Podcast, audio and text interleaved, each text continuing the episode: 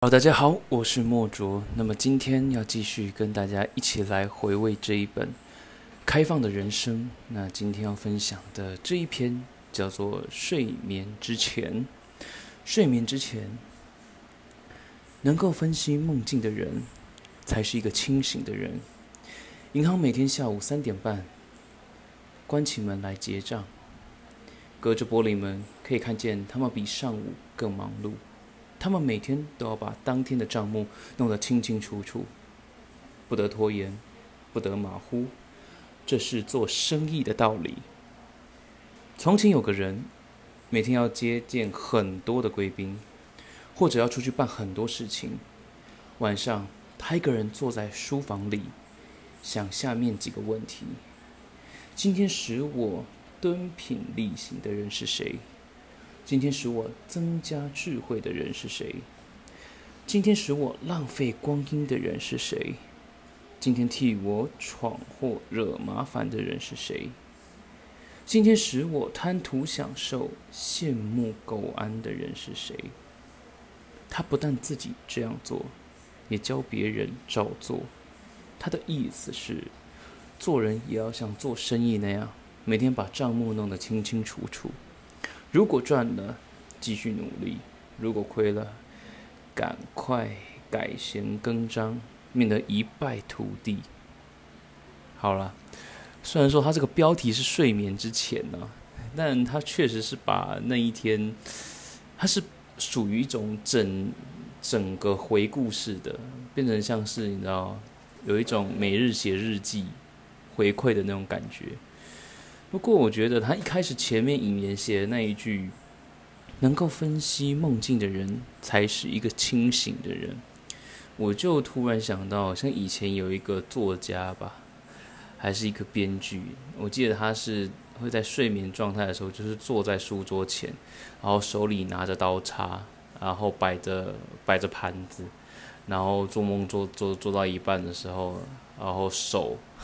手会不自觉的放松，然后接着那个刀叉呢就会落下来，落下来之后打到盘子的声音就会让他惊醒，而那惊醒的那一瞬间，他就可以很清晰的意识到，哎，我刚刚做了什么梦，赶紧把它记下来。这是我以前听到的故事啊，但是我觉得，呃，现代人应该很少人这样子做，而且大部分的人。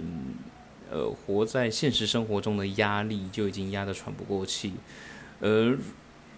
而在这一种状态底下，还要记得梦境，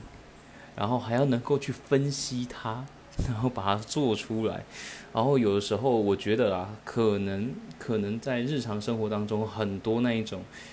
回圈式的，比方讲重复性质的工作，然后以及你会固定在某一些环节或工作的流程上面，你就是会固定的遇到某一些人，那那一种就是会有一种有的时候啦，